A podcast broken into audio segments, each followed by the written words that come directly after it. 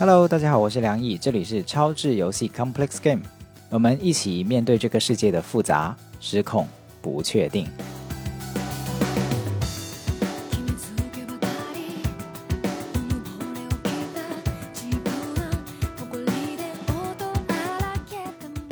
那这次我们会跟大家聊一本书，是纳西姆塔勒布的《反脆弱》哦。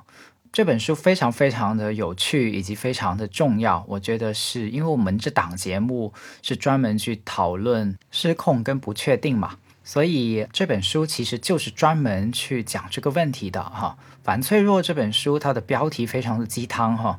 听起来像是说你要坚强哈，你要振作哈，不要沉湎在这个脆弱里面，提高自己的逆商之类的这样的话题，但其实完全不是哈。他改了一个非常像鸡汤的名字，但其实是一本非常学术化的作品。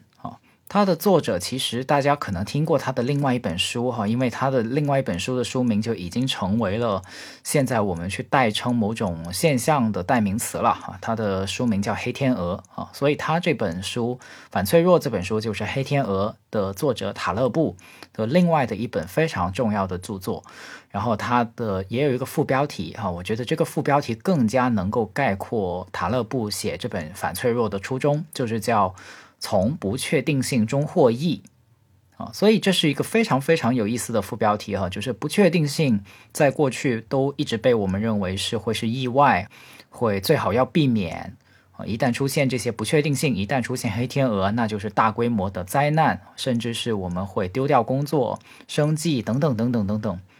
所以本质上来说，我们现在是很不喜欢不确定性的。那塔勒布呢，却起了这样的一个副标题，就是从不确定性中获益。所以他要讨论的就是，其实我们怎么能够从不确定性中去获益。就我们这个节目，这档节目呢，也会陆陆续续的跟大家介绍一系列的书，哈，也是都是我读过，我觉得对于我们面对这个不确定跟失控的世界特别重要的一系列的书。那反脆弱就是这第一本，哈，和可能是最重要的一本，哈，呃，因为它的它的副标题就直接指向这么的一个主题。所以，首先我们得了解一下塔勒布所定义的反脆弱到底是什么意思哈？就是他反脆弱的意思，其实并不是说我们要坚强、要勇敢、要承担得起损失，呃，他完全不是这个意思哈。在他这本书里面，其实反脆弱是有一个特别的意思的哈，就是他分了三类的事物啊，一类的事物呢叫脆弱的事物，脆弱的事物就是在这种风险跟不确定性里面会受损的。会，嗯，会越来越弱的，或者是会土崩瓦解的，哈，这么一种特性的一些事物，它就称之为是脆弱的事物，啊，那中间这一种呢，就是在不定不确定性面前不会有太大的损失，可是也不会有额外的收益，啊，它就称之为一种中性的中性立场或者是恢复立场的这样的一种事物，啊，它也是去描述。跟脆弱相反的一种修复性的力量，可是他说这哪怕是中间这一档呢，很多人对于传统意义上的反脆弱的理解，也就是来到这个地步啊。就比如说你骨折了，然后你重新这个骨头给长出来啊，回到原状，或者是这个房子塌了，你重新把它建起来，建成原样，恢复原样，这个就被很多人理解成一个反脆弱哈，恢复修复性的力量。他说这个只是中间哈，中性的。这样的一个选项，那他重点想去阐述的其实是反脆弱啊，就是他找他说他找不到一个词去描述，因为他发现有一些事物或者是有一些行动模式是会在变化跟不确定性面前，就是有大灾大难面前反而是会受益的。他举了个例子，很经典的就是他说在神话里面哈，在欧洲的神话里面有一种叫九头蛇怪。那这个九头蛇怪呢，是如果你拿刀去砍它其中一个头啊，你砍掉了一个头，它是会长出来两个头啊，所以你的头它的头呢就会越砍越多啊，这个九头蛇怪的头会越砍越多。那所以这个九头蛇怪这种越砍头越多的特性，就会非常符合塔勒布所说的反脆弱的这个特性，就是它受到了攻击，它受到了挫败。但是他会在这个挫挫败中是会获获得益处的，他会长得更强大，他会比甚至原来的自己要来得更厉害，或者是有更多的收益。他说，符合这种特性的事物跟行为模式，就叫做反脆弱。所以严格来说，塔勒布在写的反脆弱，他不是在呃教大家怎么去规避风险。那不是说怎么样去降低风险，而是怎么样去拥抱风险。在他的反脆弱的这个世界里面，风险反而成为了一件好事啊！风险不确定，各种的灾难反而成为了你可以去获得利益、获得成长，并且乐意去活在其中的这么一个存在。所以，这个对于我们当代来说是有非常非常巨大的启发性意义的。我觉得哈，为什么？是因为我们会发现。不管是世界还是我们的社会，都越来越很多改变的。零八年金融海啸，呃，恐怖主义哦，还有包括最近的也是最，其实就是什么东西都完全改变了的这样的灾难，就是我们的新冠哦，新冠病毒。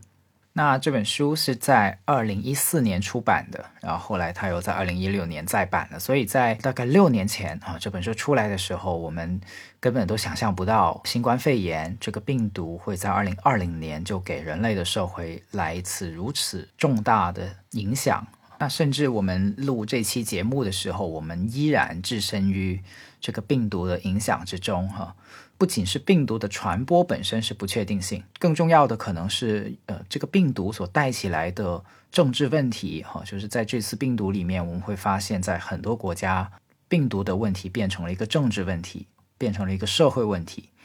病毒理论上是会能透过疫苗去解决嘛？可是我们会发现，哪怕是疫苗的研发、测试、应用、接种等等，也存在很多的不确定性。啊，也就是本来能安抚这个世界的解决问题的方案本身，现在都会成为一种焦虑，成为一种不确定性。这种不确定性还体现在，比如说，呃，很多行业它的技术升级，由于疫情又加速了啊。比如像这个餐饮行业啊，它就向这个外卖或者是无人化方向去急剧的变化。呃，还有像教育行业也是啊，教育行业就从一个课式的教育场景加速的滑向一个远程教育，或者说网络网络体验式教育这样的一个场景。然后很多很多的行业都会在疫情以后面临加速迭代变化等等等等的不确定性。电商就不用说了哈，今年这个呃过去过去的半年时间里面，可能光是怎么样打法都换了几波啊，这个流行的词汇也换了几波。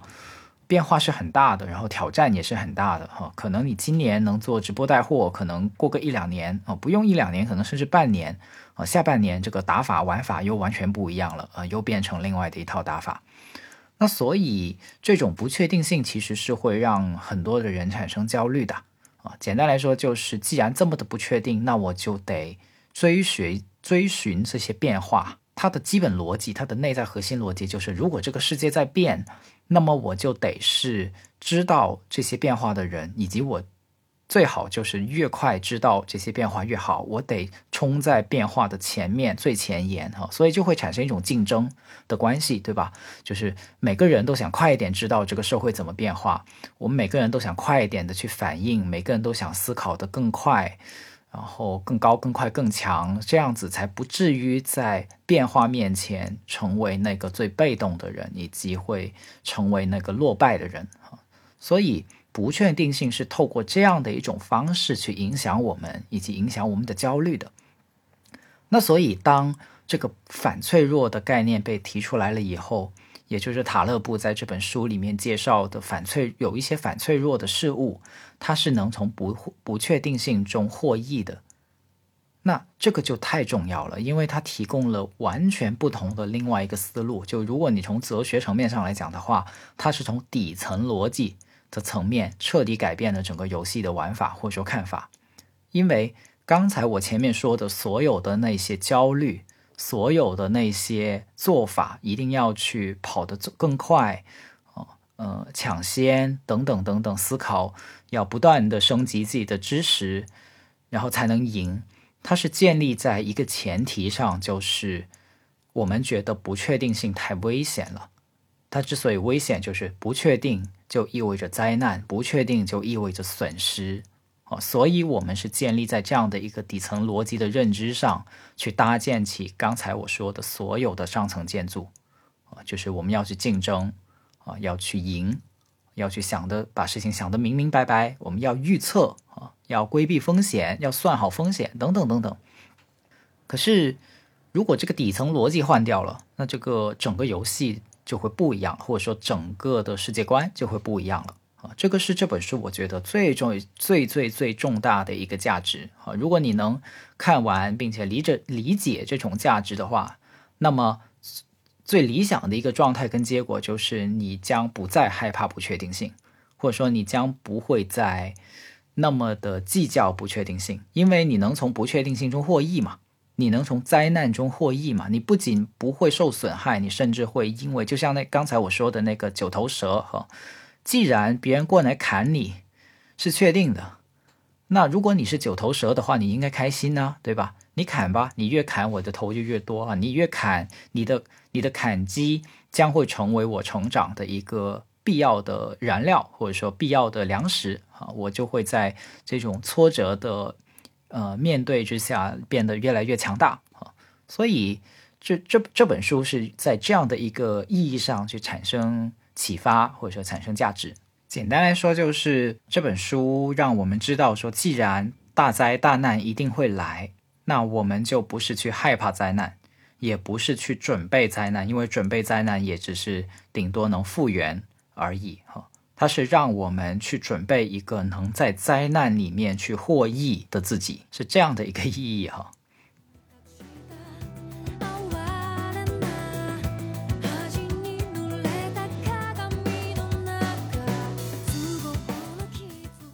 那这次介绍这本书呢，我不会完全的依据这本书的章节哈，就是跟大家讲第一章讲什么，而第二章讲什么，我不会用这样的方式。原因是我觉得塔勒布这本书，它很多的叙述还蛮啰嗦的，它的它的可读性其实没有那么的强哈，它可能读起来不是那么爽的一本书。然后，并且这个作者他又很迷恋一些自己的理论哈。所以在叙述的过程中，它会有一种绕来绕去、绕来绕去，在好几个问题上重复的去进行论述这样的一些问题。嗯，所以除了介绍这本书讲了什么，我也会结合自己的一些思考，或者说我的一些生活的经历，然后试图用我的解读去丰富这本书的一些理论立场。那刚才在前面说了，塔勒布是把。世间的万事万物以及行动模式分成了三个种类：脆弱、中性以及反脆弱。所以他说，整本书想干什么？如果有一个概括的话，那就是让大家对于这三种事物的区分有一个基本的对应，能做到区分这三种事物，就能帮助我们极大程度的帮助我们的生活，以及帮助我们知道怎么在不确定中去获得收益。他是怎么理解脆弱的事物的呢？他对脆弱的事物的理解跟我们传统意义上对脆弱的理解有一个极大极大的区别哈。他说，如果我们能把脆弱的事物给识别出来，或者说能把脆弱的行为模式给识别出来，那实际上我们已经相当程度的获得了反脆弱的能力以及应对不确定性的能力啊。那传统意义上来说，脆弱我们说是什么呢？脆弱它更多的是指一个人的精神能力啊，或者说指一个人的精神的强韧的程度，那个叫脆弱啊。就是如果一个人意志不坚定啊，遇到一些挫折就选择放弃，或者是遇到一些困境，或者是鸵鸟政策啊，这些都叫做脆弱。那可是，在塔勒布的描述里面，脆弱并不是一个人的精神属性，或者说你的性格的特征，而是附加在某些事物跟行为模式本身上面的一种属性。所以，它不是人身上的属性，它是事情的属性。比如说，他举了自己一次赶飞机的例子，就是他说他经常要去出差、旅行、作家嘛，他是。嗯，所以他要到各地去演讲，所以他有时候要坐飞机。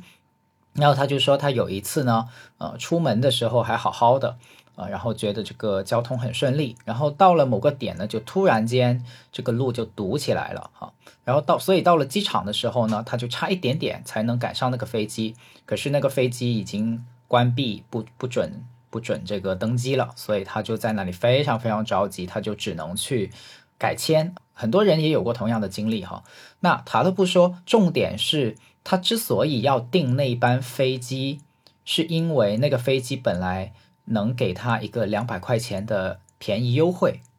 然后可是呢，到最后他却发现这一路折腾下来，到了他要改签的那一刻，他要换成一张更贵的机票，那张机票可能让他多花得多花一万块美金哈，所以他的这个损失是非常重大的。他就说，他可能只是前面的时间耽误了十分钟，可是最后因为这个蝇头小利所做的这个选择。到最后却变成了一万美金的损损失，和他要承受那张一万美金的很贵的机票。那这种事情其实是会频繁的发生在我们生活里面的，只是我们都把它当成是意外，都把它当成是哎呀是我倒霉了，或者是我自己没有安排好了，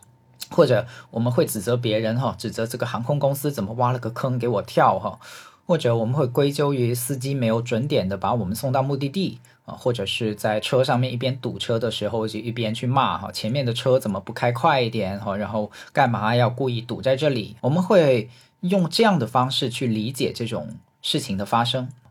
可是塔勒布说，其实不是这样的。他说，本质上来说，是因为我们用了一个非常脆弱的行动方式，就是特别的有计划，并且这些计划特别的环环相扣，并且这种环环相扣里面没有任何的冗余。我们想一下，其实是这样子的，就是你得赶上那班飞机，吃上那个两百块钱的便宜，是得很多很多条件的同时成立的，因为他不是提前了很多去机场啊，因为如果他提前很多去机场的话，那个就代表他很有很有勇于的时间哦。可是我们生活里面越来越有计划性，把时间表排得越来越满，这就会出现一个情况，就是一旦我们在某个节点上迟到了十分钟。那么下一个环节就赶不上了，下一个环节赶不上，再下一个环节又赶不上了，哈，所以一连串的连锁反应以后，最后那个会让你产生损失的事情，就会像滚雪球一样的越滚越大，越滚越大，哈，可能他赶不上那班飞机，本来就要改签，然后要多花钱，然后因为他赶不上这个飞机，他排的满满当当的，他算好了这个飞机到了以后呢，他会花几个小时就就能在那个学术会议上做完一个报告，然后再飞回来。可是后面的这些计划都就都泡汤了，所以他后面可能还得赔这个主办方的钱，哈，给主办方赔礼道歉，然后还损失了自己的信用，然后连回来的飞机票也损失了，然后他回来的飞机票还没完，哈，可能他回来的时候是准备着去参加某个朋友的婚礼，那这个婚礼也也也就意味着会错过了，所以你会发现在他这个计划性里面，越把多的东西排进去。把越来越多的东西紧密的紧紧相连在一起，一环紧扣一环的时候，那么这个系统就会变得非常脆弱。当一些不确定性的东西出现，当一些意外的到来，我们认为它是意外的东西到来的时候，那么整个系统就会崩溃啊，整个系统就会后面的后面所有东西都会全乱套了啊。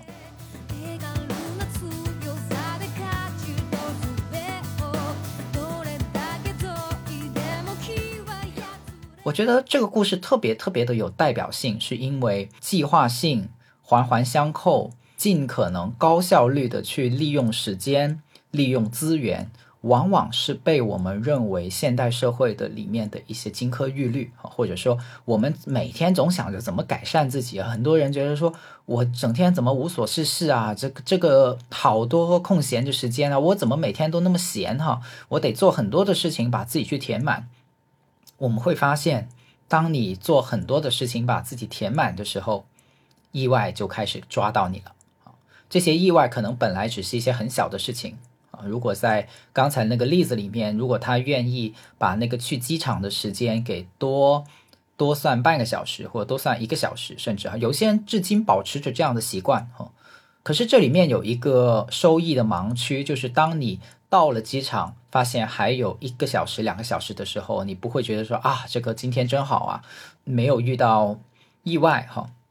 你不会这样想，你会觉得说，哎，这个我得怎么去消磨呢？一个小时呢？我得怎么去消磨呢？两个小时呢？哈，又或者是反过来，你在真的发生了意外，因为你那有一些余裕的这个安排，哈。刚刚好的赶上飞机的时候呢，你才会隐隐约约的感觉到，哎，还好我提早出门哈，否则这个呃行李落在家里没有拿的这个意外，我就没有时间去处理了哈，我就只能放弃，我就只能二选一哈。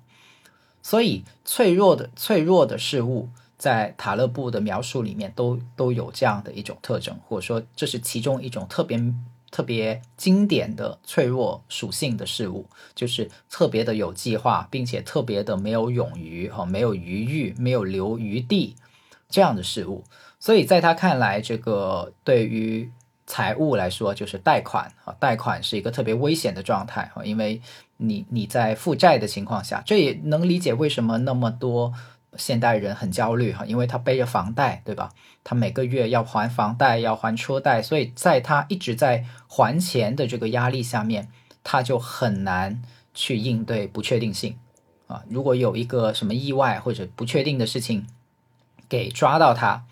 他突然间没有收入了哈，一一两个月没有收入了，然后银行就会开始催他还钱啊，然后他的压力就会变得非常非常的大。甚至是直接滑向一个更大的深渊啊！比如现在这些网贷，呃，跟你说啊，不用着急，我们能把钱借给你哈，然后你就去借网贷，然后你就会发现很快的，你就会陷入这个拆东墙补西墙，借这个来还那个的状态，然后很快的这个利息就会滚起来。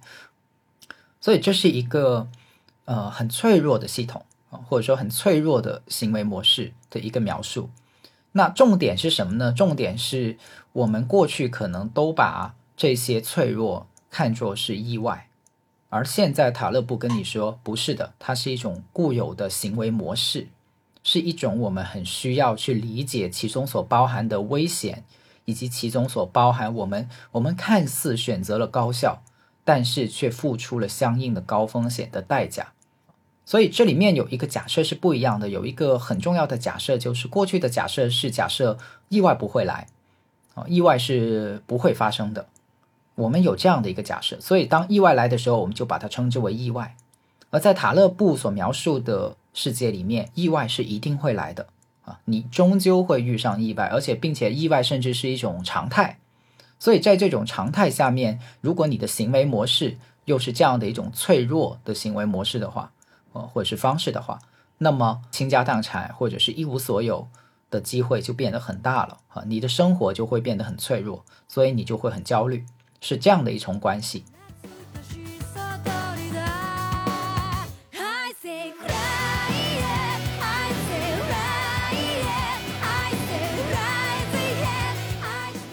呃，并且塔勒布他不只是在说一个理论而已哈，他是给出了一些数学原理。去对他的这个理论进行支撑的，我觉得最有意思的就是在这个地方哈，因为塔勒布他的背景很有趣，他最初不是一个哲学家哈，他他最初是一个股票交易员啊，他是一个做期货交易买卖的这样的一个交易员，然后他从这个交易的世界、纯数学的交易世界里面去敏锐的洞察到了不确定性跟脆弱之间的关系，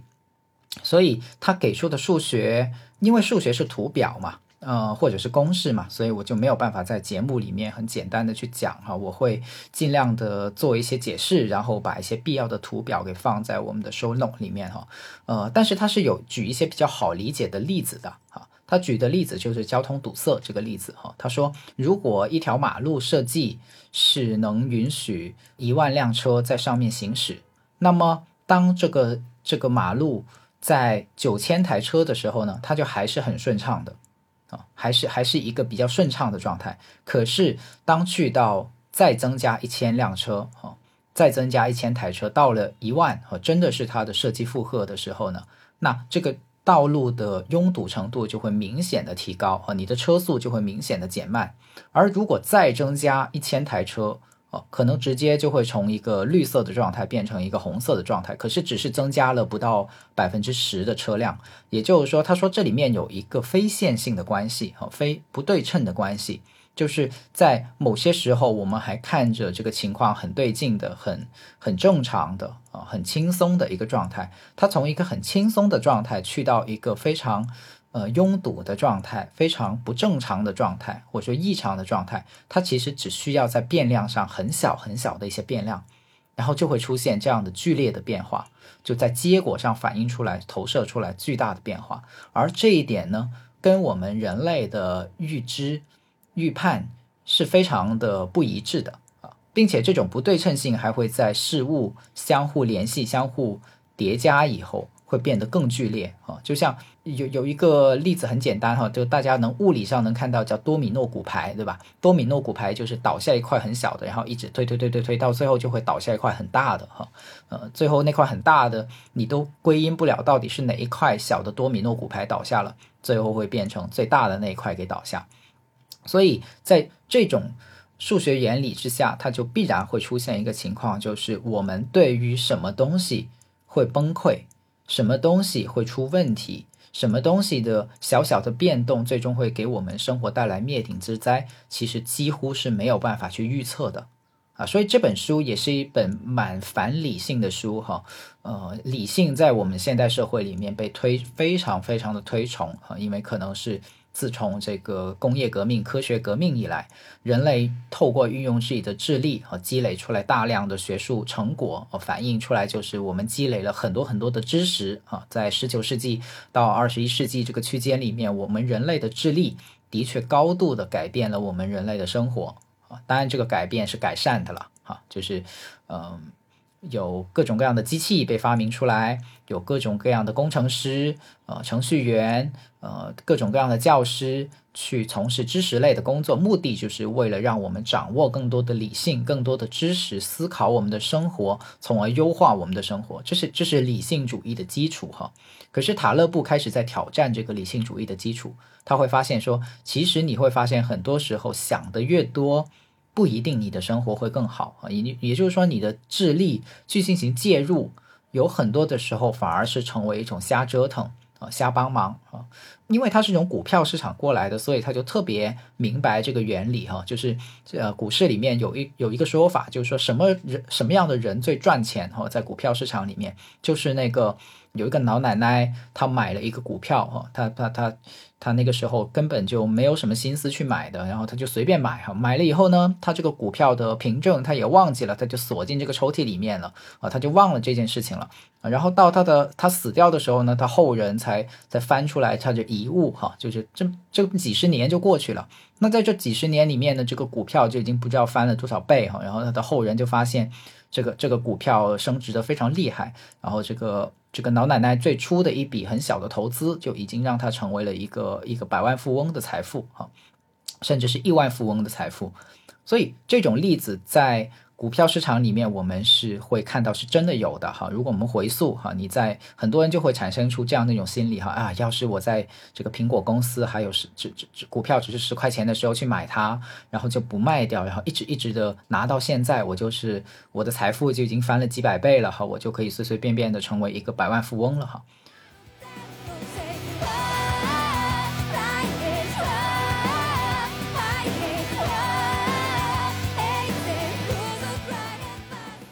如果你这么回想回溯的话，的确可能这会是这是可能的，对吧？但是事实上就是在股票市场里面，真正能做到这样的人几乎没有啊，几乎没有。就是除了那个呃买完以后就不知道自己买了的老奶奶哈，那他的成功靠的是什么呢？他靠他的成功不靠任何的智慧，他靠的就是忘记，他靠的就是不动，躺着啊，然后这个股票就升值了啊，并且到最后就。就就发财了哈，所以那换过来说，其他人是在干嘛呢？其他人就在瞎操作呗，对吧？这个呃，你真的可以去试一下哈，就是你买一档股票，然后什么都不干啊，一年之后再把它拿出来，跟你买完以后啊，然后去去不断的去动它哈，换这个换那个，然后或者是做做各种各样的操作哈，买进买出哈，到最后你会你你看看到底是哪个收益更大和获益更多，呃，你会有一种很直观的观感哈。那那我不是鼓励大家去炒股啊，只是说这是一个非常有趣的呃思考实验啊。嗯，当然，其实本质上来说，我也是鼓励大家去炒股的哈。呃，应该应该这么说，就是我觉得在现代财商教育是一个我们很缺失的事情，而当我们不去碰所有的金融产品的时候，那实际上某种程度上来说，也是一种我们就缺缺少了很多机会去理解钱怎么在理解。怎么在影响我们的世界，以及钱其实是怎么样在支配我们的生活？所以我特别的呃愿意去鼓励说，小朋友从小去做一些理财，或者说小朋友从小去做一些小小的投资，让他能理解这个资本的世界是怎么运作的，理解这个财务的世界是怎么运作的。那总比到他长大了以后突然间被网贷去抓住，然后万劫不复，或者是到他很大的时候突然间才开始去炒股、去买期货哈，然后。就被割韭菜，要要来的要好哈，这这个是很大的话题了。后面我们看看有没有一期节目再去再去做哈，再去谈这个财商教育的话题。但反正。我我我是觉得股市或者说金融市场是一个非常好的去理解塔勒布所说的这个反脆弱特性的一个场地，因为它是纯数学的，所以它能在这个纯数学的环境里面看到人非常多的瞎操作所产生出来的恶果哈。这个金融海啸或者说每一次金融危机，其实就是反映出来我们在一个脆弱的系统里面怎么让搞砸。一个大型的社会实验啊，你可以这么理解，就这个社会实验一遍遍的在告诉你这个实验结果，但是很多人却没有引起足够的反思跟警觉。哦，原来这是这不是在里面的人比较蠢的问题哦，原来不是呃我还不够努力的问题，而是本来这个系统这个做法这种做法就会让这个系统变得越来越脆弱的这个问题啊。从金融系统的角度，你是特别容易看明白的。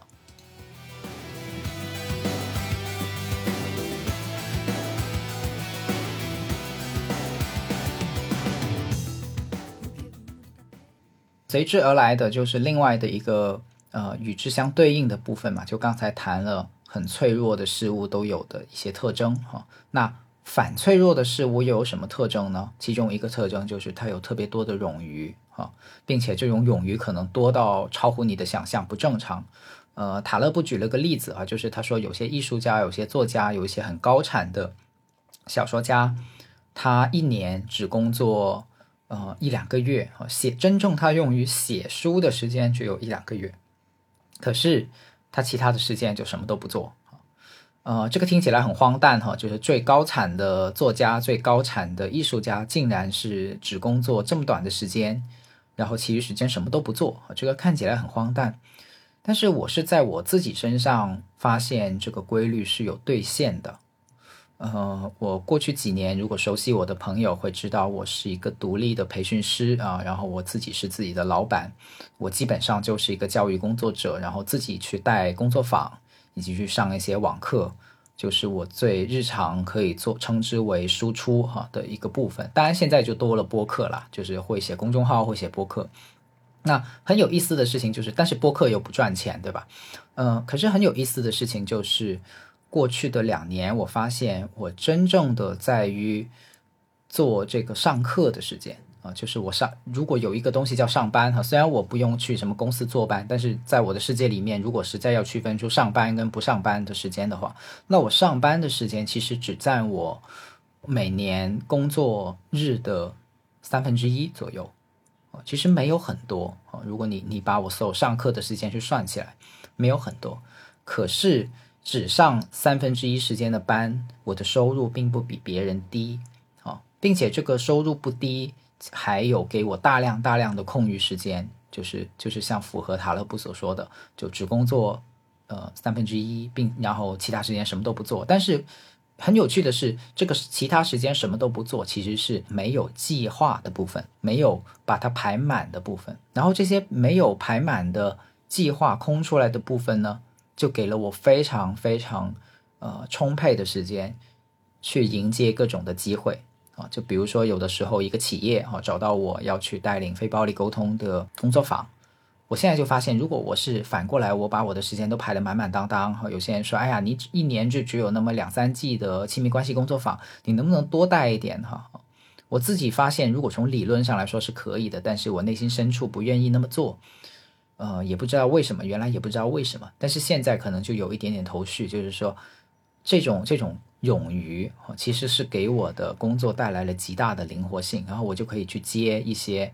企业突然间冒出来的需要哈，或者说接一些人哈，他有咨询的需要。那所以今年在二零二零，我就特别特别感激，就是有很多的人在找我的时候，我都是能给予哈，我发现我的时间还能排得过来哈，给他们安排上。所以如果我把我一开始的时间就已经排得非常的满哈，把我的日程都排满，我是没有办法去接住他们的啊。所以我现在开始最警惕的就是，当我发现我的时间表都满了啊，我的工作的的负荷就都满了，我就觉得我开始危险了。啊因为这样的安排将会让我对不确定性非常的脆弱，我就没有办法在不确定中受益了。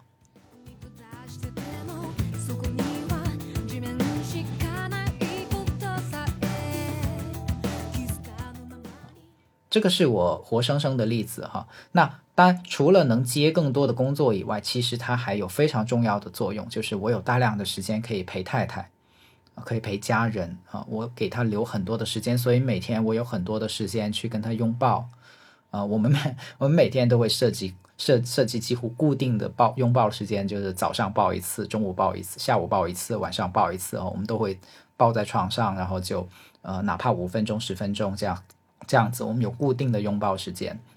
然后也是因为我这种自由职业的方式，让让这一点能实现哈。然后呃，还有像。嗯，以及留留出来时间去看书哈，所以否则如果我把所有的时间都排满的话，就没有办法去看书了哈。所以有些人，我我平时经常听到说，哎，怎么才有办法去读书哈？我经常发现自己看书看不下去，嗯，以前我都会很热心的，可能给各种建议哈，开书单等等等等，我发现这都没有什么用哈。直到我看完塔勒布的这个反脆弱，我才知道，可能不是看书很难。而是当你把你的生活安排成了一个满满当当的时候，所有的时间都拿来所谓叫做有用的事情哈，要去上班的时候，甚至呃上班都不够，还要九九六哈，九九六都不够，还要零零七。当你把所有的时间都塞满了以后，你自然就没有时间去看书啊，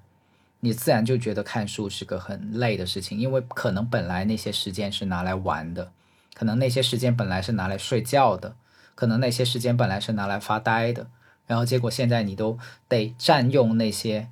放松的时间去看书，那你就当然觉得看书是一件很累的事情啊，对吧？那在我的世界里面，现在看书就是一件本来就是一到五哈，就比如像我在录今天，包括你们在听到的这档节目啊，现在这档超智游戏的节目，就是我用刚才说的这些工作以所谓叫工作以外的时间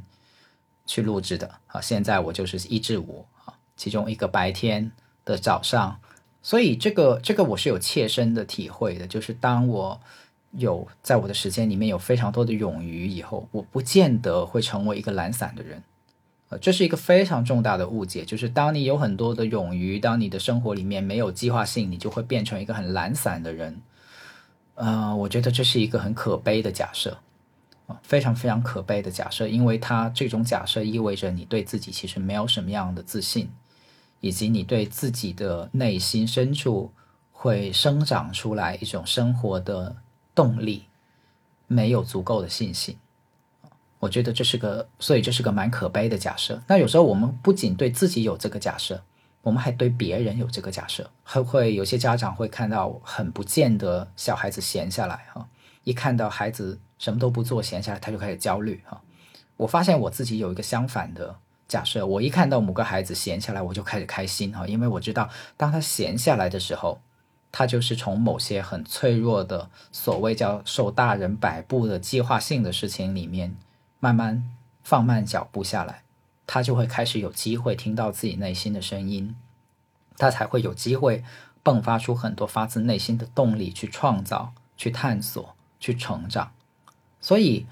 在我在我的理解里面。这个是反过来的哈，就像这个世界是反过来的，大家都在往一个越来越高速的方向去奔跑，但是我却往一个越来越缓慢的、呃轻松的方式去前进。就像我我在逆行啊，但是我是特别想分享给大家，在我逆行的过程中，我没有变成一个更加懒散的人，相反，大家会看到我的节目竟然变成了周更哈。大家能想象自己做一档节目，然后每一集可能都是呃半个小时到一个小时，甚至更长的时间，要去做每周的更新，要录制呃要策划，要录制，要后期，要选音乐，要剪辑等等等等等等，全部加起来其实时间不少的。但是现在周更了哈，已经是周更。除了 这个，呃，现在你们听到这期节目的时候，应该已经停了一期哈，所以，呃，因为我要放年假，所以，所以我也没有罪恶感啊，我就大方的告诉大家，我要放年假哈，我真的要放假，我觉得放假是一件特别爽、特别重要的事情，所以我就去放假。所以是这些冗余、这些没有排的满满当当的工作安排，构成了一个反脆弱的我的内部世界。或者说我的生活世界，我的生活世界就具备了这种反脆弱的特性，所以当意外来临的时候，我有很大的余裕去做调整，去做各种各样的尝试。哦，比如像今年这个新冠疫情发生了以后，呃，我的线下工作坊就没有办法做了啊，所以我就马上把我的原来就已经在做了做的比较成熟的线上工作坊啊，然后再对这个线上的课程进行一些拓展。所以今年我我的收入没有受影响，这些都是在反脆弱的这个结构特性下面所呈现出来的一个结果。我我只能说我蒙对了哈，但是我也很感激塔勒布，他在我蒙对了以后，让我更加清晰的知道自己为什么蒙对了。并且，其实你会发现，这个蒙对虽然有成分哈，但是里面也有一些必然性。就是当我们更多的去反思现代的生活给我们带来的焦虑跟这种不自然的状态到底是来自何方的时候，我们就更加的有机会去在逆行的时候也知道自己没有问题，或者说，当我们嗯。做出一些跟主流不太一样的选择的时候，我们依然非常清楚自己能从中受益。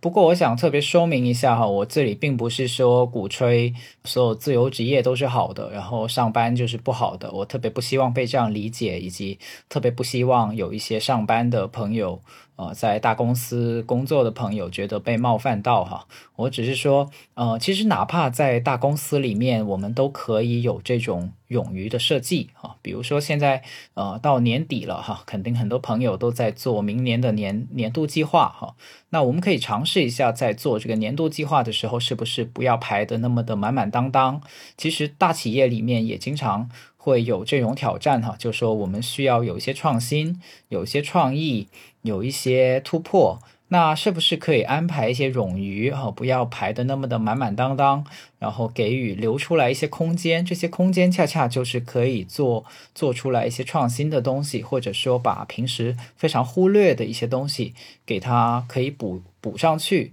啊的一些部分。那举个例子，比如说，如果你执行呃十个计划啊，然后你把它剪成。呃，七个计划，那三那三个空出来的计划的时间就可以用来，比如说你在执行这七个计划的时候，有其中一个计划哦，给你的客户带来了一个呃损失，或者是带来了某种错误，那你是不是可以用那冗余出来的三个计划的时间去给对方做一些补救啊，或者是给对方一些补偿性的服务啊？那如果你把这十个计划都都排满了，那不就没有办法去做这样的补救，连补救都没有办法补救了，对吗？然后你就只能官僚式的反应，好啊，对不起，我们就现在已经马上要奔赴下一个计划了，哈，这个，呃，也就这样了哈，呃，只能这样了哈。然后你就会发现，这个内卷就是这么来的嘛，就是当所有的时间都被安排满了以后，哈，你就只能按计划进行，那你就只能内卷了，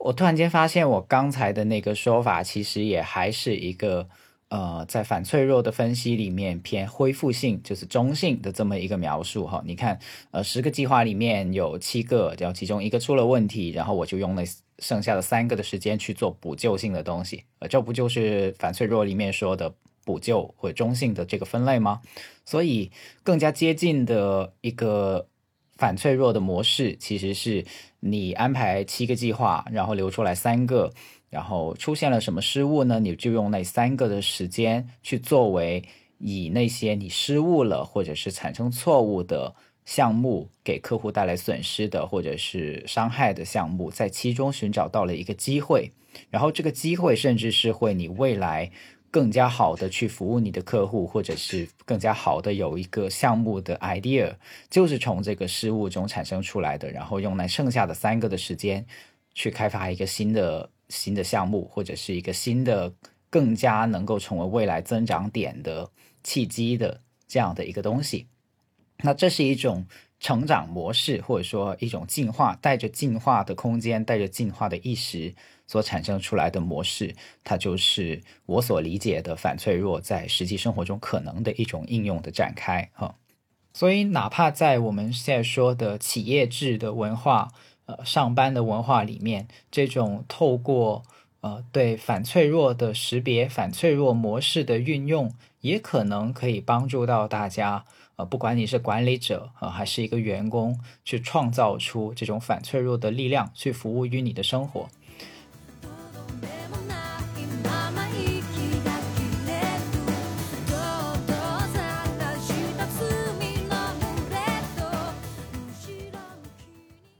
所以我们会发现，其实像上课啊，或者说表演啊，也是这样子的啊。那如果我们把所有的上课，呃，每一分钟都要讲什么啊？去规划清楚了，我就会发现，在很多的演讲里面，反而我的水平就没有被发挥出来啊，或者说，呃，到这个课准备了很多很多的 PPT 哈，准备了很多很多的内容，然后我就发现，要么呢，就是我讲到一半的时候就发现，哎呀，后面不够时间讲了啊，后面的内容我就只能跑火车哈。所以我发现，当我留出来一定的余地，而只是准备一个半结构化的。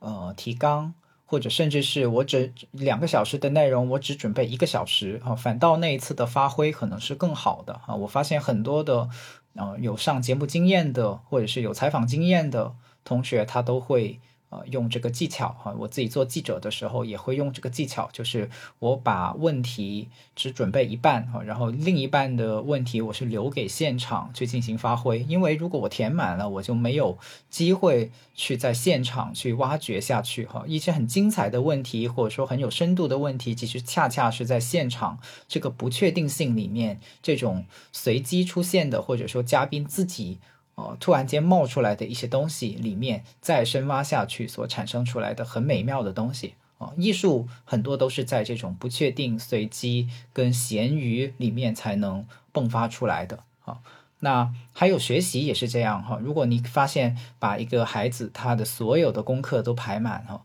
他就没有机会去做更多的学习探索了，他的学习就是一种内卷式的学习。啊，可能对于做题来说，就是呃特别的高的效率哈，但是这种所谓的做题加高效率的背后，可能是极大的局限了他探索的跟学习的这个机会哈。到他发现所有的时间都用来呃做一些既定的题目啊，或者是上既定的课的时候，他就没有空闲的时间去看书，没有空闲的时间去做自己的学习探索，那对他总体的。学习效果来说，可能是更低的哈，所以到了大学以后，大家就会开始学逃课嘛，啊，大家会学着去怎么支配自己的时间，真正自由的运用自己的时间的时候，就懵逼了哈，就不知道怎么开始了，或或是指责自己，啊，哎呀，我又不去上课了，我真懒哈，然后我又啥也没干哈，所以留出来余裕，留并并不一定就意味着你会好好的运用啊，所以反脆弱其实提示我们怎么样去锻炼那种。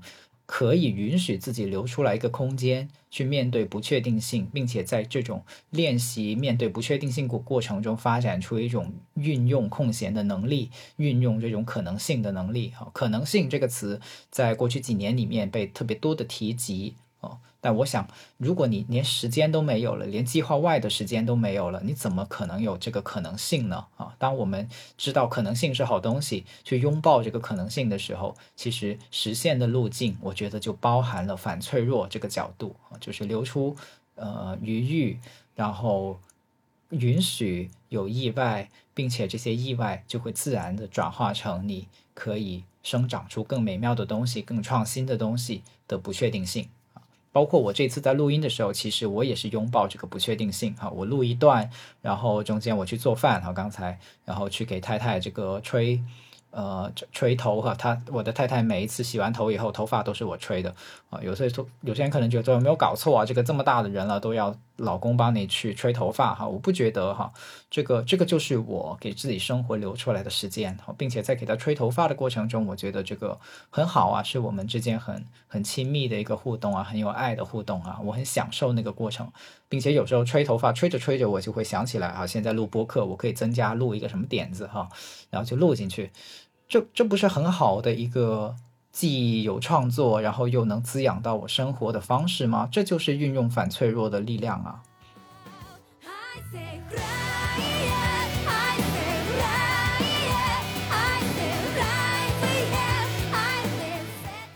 不过，另外还要再再多补充哈，还要再多补充的一点就是。我们说去识别跟区分反脆弱跟脆弱，并不是很坚决的要划出来一个非黑即白的划分哈。虽然塔勒布在这本书里面的确有一种非黑即白的味道哈，就就觉得。呃，这个脆弱的东西都是不好的，然后反脆弱的东西就是非常棒的哈。他自己的叙述里面都给我们这样一种一的一种感觉哈。可是我自己在读的时候呢，我也会反思，就是是不是那些我们说非常脆弱的东西，环环相扣的东西，它恰恰是很多艺术品啊，或者说很多了不起的这个工业奇迹，它的一些特性呢？就是说，我们人类在拥抱现代文明，制造了一个很脆弱的社会的同时，但是也的确享受着在这份脆弱下所带来的很多的美好跟奇迹呢。啊，比如说这个飞机，好，每我每一次坐长途飞机，我都觉得提心吊胆。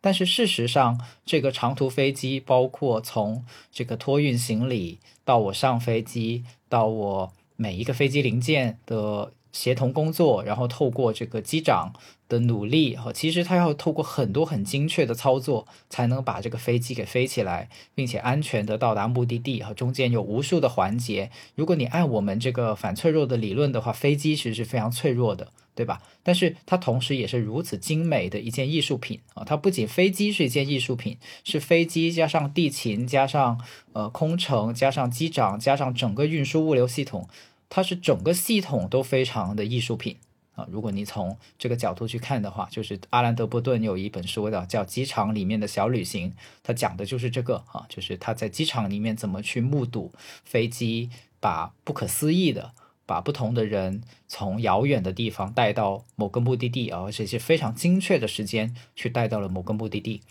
这样的一种艺术性蕴含的美丽在里面。那我们是享受着这种美丽的，我们整个的现代文明都是建立在这样的既脆弱但是又美丽的事情的基础上的，所以。脆弱跟反脆弱，我并不是说啊，自由职业就一定很好啊，非常非常反脆弱的事情就一定一定很棒哈。我我也希望，特别希望不要去冒犯到大家，以及只是给予另外的一个角度，就是当我们的孩子愿意去做自由职业的时候，我们有给予更多的理解、跟包容以及支持啊，把它看作一个契机哦，看作一个解放的契机，或许那是我们日常很多的烦恼的其中一个。破题的办法，以及另外就是像刚才所说，可能脆弱的东西里面也是有美丽的啊，我们也可以去欣赏这种来之不易的美丽啊，更加去珍惜在这种冒着脆弱的风险也要建立起来的呃现代服务里面所蕴含的每一个人的努力，以及每一个人的汗水，以及每一个人其实也一起去承担了的风险。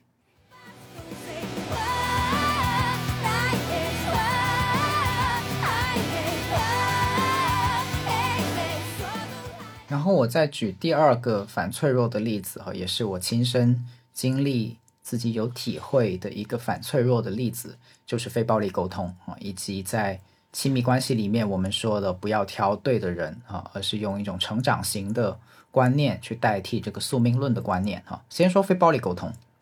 啊，非暴力沟通我觉得是非常非常经典的，属于反脆弱这样的一种特性的行动模式或者说人生方式，因为它。并不是预设说我们会好好相处，然后冲突呢，或者说大家有意见分歧呢，就叫不正常啊，会叫异常。吵架是异常的，吵架是不好的，所以我们我们得去回避它。那非暴力沟通的基本假设就是每个人都肯定有自己的需要哈。那当我们不知道彼此需要的时候，啊，然后用一些策略只是满足自己的需要的时候，那对方就肯定会不太愿意啊，或者说跟你有发生冲突啊，因为他的需要没有被照顾到。所以，非暴力沟通是让我们发展出来一种思考方式，也是生活方式。就是当我们遇到冲突、遇到分歧的时候，先去感受彼此的感受以及需要，再去做后面的连接、跟对话、跟调解。好，是这样的一个过程，并且它是一种实践性的哈，它并不是说呃，我学完这个理论以后，然后这个世界就一劳永逸了哈，我的世界从此改变了。不是，它是要你去练习。啊，就真的是在跟别人真实的对话跟吵架里面去做这种连接的训练，所以它的反脆弱体特性就体现在每一次你等于都是在拥抱这个冲突，你是透过吵架越吵你越强强大哈，越吵越越勇敢的去做这个艰难对话。我们不把它叫做吵架，我们把它叫艰难对话，就是越努力的去做这种艰难对话，越努力的在对话的过程中去慢下来。去厘清大家彼此的感受背后的需要到底是什么，透过这样的过程去一次一次的进化，一次一次的去让这个心脏变得更强大，是是这样的一种过程。它最终其实也是让关系变得越来越牢固的一个过程。所以在吵架或者说在艰难对话的过程中，透过非暴力沟通的方式，等于你是在就像一个核爆一样的哈，如果它是无。你你随便它爆炸，那它就是破坏性的哈。但是如果你能控制这个一点一点一点的去释放能量，那么你就会获得一个核反应堆哈。我们现在最最厉害的能源装置啊，就是这个核反应堆的方式来给你成长跟进化的动力。所以非暴力沟通它是这样的一种透过练习，透过安全的释放，但是又不断的接受一点点的呃分歧。跟理清这些分歧的方式，去达成反脆弱，这是这是我自己深有体会哈。就是不管是我自己跟别人的沟通，还是我跟我的亲人哈，跟我的太太的沟通，我们都是为什么很有很多人说，哎，我观察你跟你太太的关系已经发展到一个这样的深度。其实我们不是一开始就是这样的，我们是经历了大量的对话，经历了大量的共同。可能是挫折，可能是灾难，可能也是有欢乐的时候，是所有的这些经历最后浇灌出来了这段关系，它是反脆弱的。所以在这个意义上来说，它是反脆弱的，因为它是它不是一开始一选就选出来的啊。可是我们现在在亲密关系里面有一种观念叫做宿命论的观念，就是我什么时候能挑个对的人啊。这种观念是很普遍的，就是很多人都说，哎，这你我看你的男朋友很好啊，这什么地方能找到这样的男朋友啊？或者说，有些人就跟我太太说，哎，我觉得你的先生很棒啊，这你你从哪里找到的这样的先生哈？然后我就只能微微一笑哈，你就是你如果用找的方式，你是找不到的，因为找的方式，这个找到对的人的方式，从反脆弱、脆弱这个角度分类来讲的话，它是一种非常脆弱的系统。就是你要去相亲也好，或者是去约会也好，你想找到一个完美的去匹配你所有的需要、所有的要求的人，哦，觉得说我可以不跟他相处，然后就可以找到这样的一个人。那你想一下，这个多脆弱啊！这个系统多脆弱啊！这个这个这个方法多脆弱啊！它只要有一点点的不符合，然后就没有办法进入你的视野。又或者是你觉得很嫌弃啊，然后就就就不干了哈。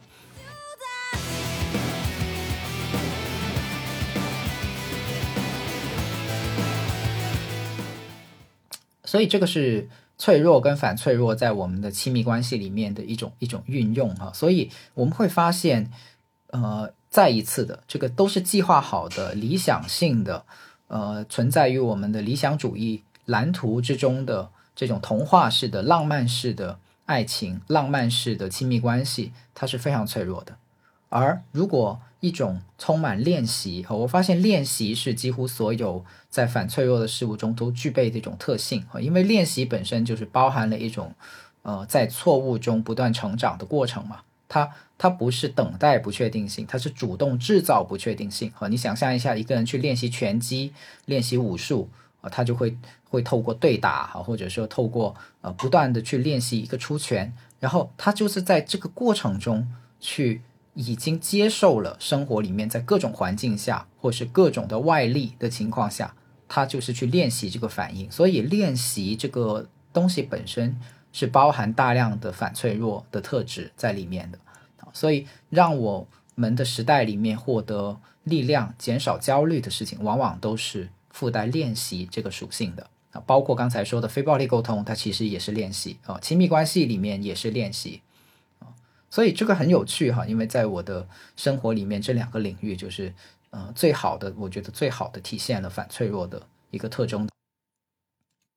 然后我们会发现，在商业哈，在企业。管理上面好像也是这样子的哈。现在我们有一种创业叫精益创业嘛，就是不断的试错哈，小步小步跑，小步前进。他就是觉得说，如果我们定一个宏伟的蓝图哈，的大指一挥，就说我们要干这个某个产业哈，然后就什么资源都往上堆，可能最终出来的结果不一定好。啊但是如果因为它很脆弱嘛，就是你的蓝图是这样画的，人一旦出现一些因素导致这个跟你原来想象的蓝图不一样，那你这个乌托邦就崩溃了哈。可是如果你不是一下子去想象说最终我透过什么方法去做做出来一个什么产品最后成功，你不是，你是说从一个现象出发，慢慢的、慢慢的去试错哈，慢慢的去修正你原来的这个原型啊，可能你最终会得出来一个。用户最需要的东西，或者是用户给你的反馈，能给你最大的呃帮助，去出来一个成功的商业产品或者是商业的服务哈。所以反脆弱的东西也附带一个特性，就叫反馈。刚才说练习是一个很重要的特性，我发现反馈也是个特别重要的特性啊。在那些具有反脆弱特性的行动模式里面。反馈成为了很重要的一环，因为正是反馈让你不会停留在一个理想主义，或者是停留在一个乌托邦的想象里面，而是你不断的接受反馈，你就越来越清楚到底什么东西是可以的，什么东西是有力量的，什么东西是能真正服务到对方的。啊，这种反馈的特性会让你们的关系也好，或者是你们的这个产品也好，获得很坚实的一个基础啊，它不会随便崩溃啊，它它也不会随便被推翻。的这样的一种能力跟特性，它是反脆弱的。